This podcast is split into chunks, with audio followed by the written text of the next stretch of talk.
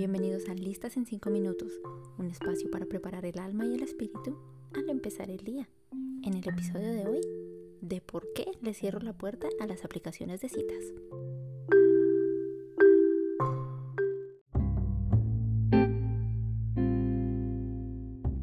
Debo reconocer que el aislamiento sumado a la pandemia me ha hecho sentir un poco tentada a descargar una aplicación de citas.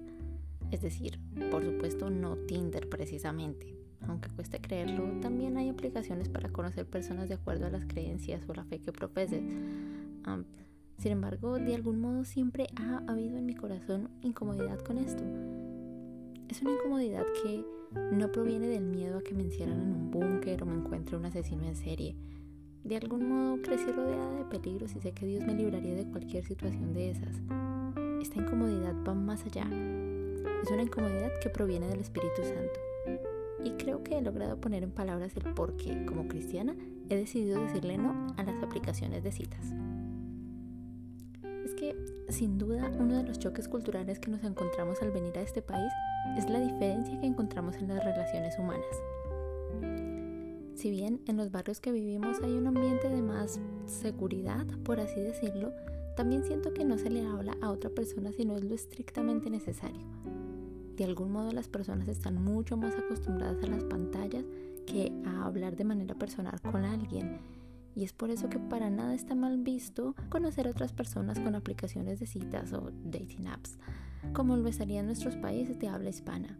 Y por qué no decirlo, se han convertido en una experiencia extra para los turistas o residentes temporales como nosotras, que se podría conseguir al interactuar con la cultura de un modo más íntimo, para no entrar en detalles es que al venir nos encontramos con una realidad totalmente diferente y de algún modo nos sentimos tentadas a explorar esa libertad que tal vez antes no teníamos por vivir con nuestros padres, por vivir cerca de ellos o en una religión donde todos nos conocían.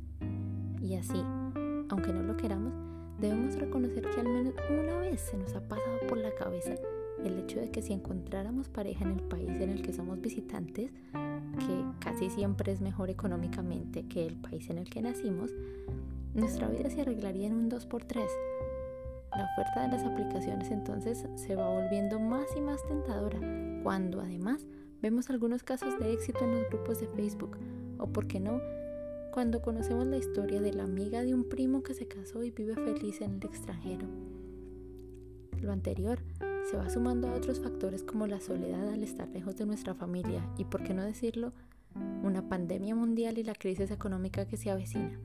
Se acumulan de a poco en el interior y nos empezamos a preguntar si tal vez la solución a nuestro encierro, depresión y desesperación esté al alcance de un macho en cualquier aplicación y simplemente estamos sufriendo por no arriesgarnos un poquito más.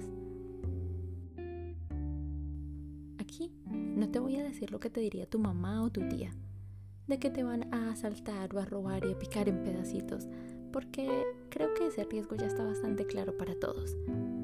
Aquí me voy a limitar a decir lo que mi manual de vida, este libro temporal y maravilloso, trae para mí en estos casos. El primer versículo lo encontramos en Proverbios capítulo 3 de los versículos 5 al 8. Dice, confía en el Señor totalmente, no en tu propia sabiduría Ten en cuenta a Dios en todo lo que hagas y Él te ayudará a vivir rectamente. No te creas más sabio que los demás.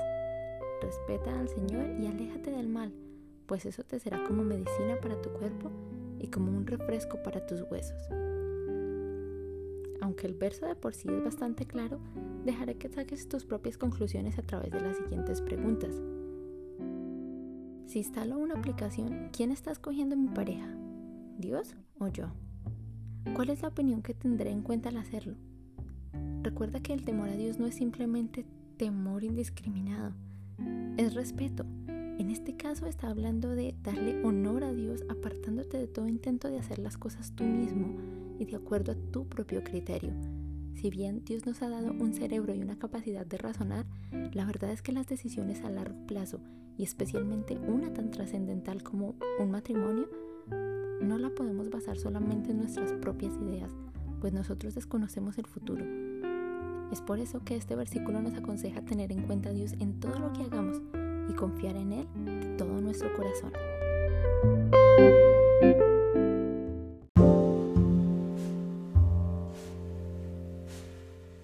Este es un podcast de varios que voy a hacer al respecto, espero que les haya gustado. Me encantaría escuchar sus comentarios y que me siguieran en Instagram en la cuenta arroba Angie Matamoros. Un abrazo, muchas gracias por escucharme. Nos vemos en el próximo episodio.